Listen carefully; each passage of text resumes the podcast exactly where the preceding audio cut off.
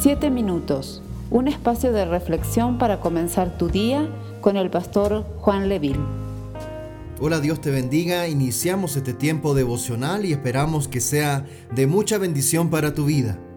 Hace pocos días la noticia que dio vuelta al mundo fue la muerte del futbolista Diego Armando Maradona, uno de los futbolistas quizás más reconocidos en toda la historia del fútbol. A medida que pasan los días, son muchos los programas que dedican tiempo para entrevistar amigos y familiares y que puedan dar datos de cómo fue la vida de este futbolista y de cuáles eran sus costumbres, cuál era su forma de vivir, cómo él actuaba en diferentes circunstancias de la vida.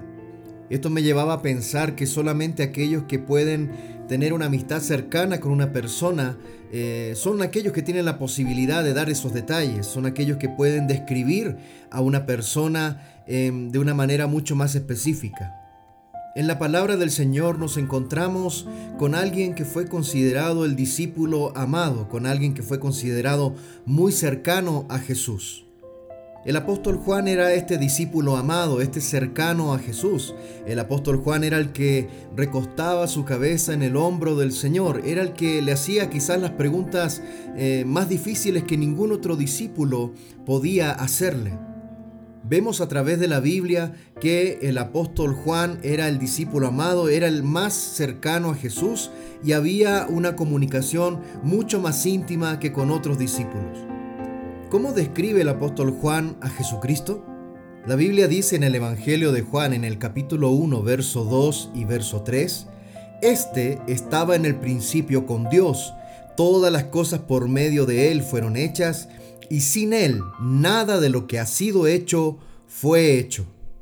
El apóstol Juan dice sin ninguna duda que Jesús es Dios. El apóstol Juan declara que Jesús es el creador de todas las cosas.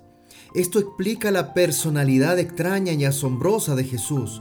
Él es el originador de todas las cosas. En ocho ocasiones diferentes en el primer capítulo de Génesis dice, dijo Dios, sea la luz y fue la luz. Dijo Dios, haya un firmamento en medio de las aguas y fue así. Dijo Dios, haya hierba que dé semilla, árbol que dé fruto y fue así el Hijo de Dios habló y fue hecho lo que el Padre había diseñado con su asombrosa mente. Cualquier científico que estudie el reino natural se queda siempre sorprendido cuando contempla la complejidad de la vida, la maravillosa simetría de las cosas, lo que se encuentra tras toda la materia visible, las moléculas, el átomo, la composición de una flor o de una estrella, el orden, el diseño y la simetría de todo resulta asombrosa. Yo creo que todos nosotros nos hemos asombrado cada vez que relacionamos algunas cosas que nosotros hemos visto con la ciencia. Lo maravilloso de esto es que todo estaba en el pensamiento de Dios, pero no habría sido nunca expresado hasta que el Hijo Jesucristo lo dijo.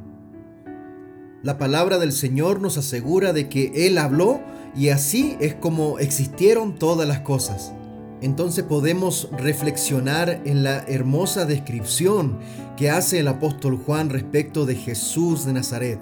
No solo fue un ser humano aquí en la tierra con nosotros, nos dice Juan, sino que fue el que al principio habló haciendo que el universo cobrase vida. Él lo entiende, sabe cómo funciona, puede dirigirlo, guardarlo y guiarlo. Al hablar, hizo que existiesen todas las cosas. La descripción que hace Juan de Jesús nos lleva a entender la profundidad de su relación con este Jesús que también era su Señor, su Dios, creador de todas las cosas. Cabe hacer una pregunta en esta mañana, pensar y decir, ¿quién es Jesús para mí? Cualquier respuesta que podamos dar solamente va a demostrar el grado de profundidad de conocimiento e intimidad con Dios y su palabra. Cada vez que yo escudriño la Biblia y cada vez que yo busco al Señor a través de las escrituras, puedo llegar a entender y conocer algunos aspectos de Él. Es en la búsqueda personal, es en el tiempo de oración es en el tiempo en que deseo estar en su presencia cuando comienzo a conocer a Jesús de una manera mucho más profunda y toda la información que he recibido de Él intelectualmente a través de la lectura de la Biblia comienza a cobrar vida y revelación en el corazón. ¿Quién es Jesús para ti entonces? ¿Será solamente una religión? ¿Será solamente una creencia heredada por mis padres? ¿Será quizás un escape o una pregunta al cielo en tiempos de aflicción solamente? Estoy seguro de que el Señor no quiere ninguna de estas apreciaciones en nuestra vida. Lo que Él está buscando en nuestro corazón es una transformación, pero también una relación mucho más profunda, conocerle tal cual Él es. Y es por eso que en este día hago esta pregunta a tu corazón, para que puedas reflexionar y replantearte y repensar tu relación con Dios. Necesitamos conocerlo mucho más de cerca. Dios te bendiga. Esperamos ser de bendición para tu vida.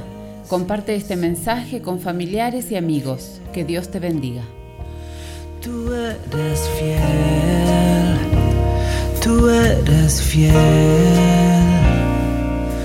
tú permaneces siempre fiel.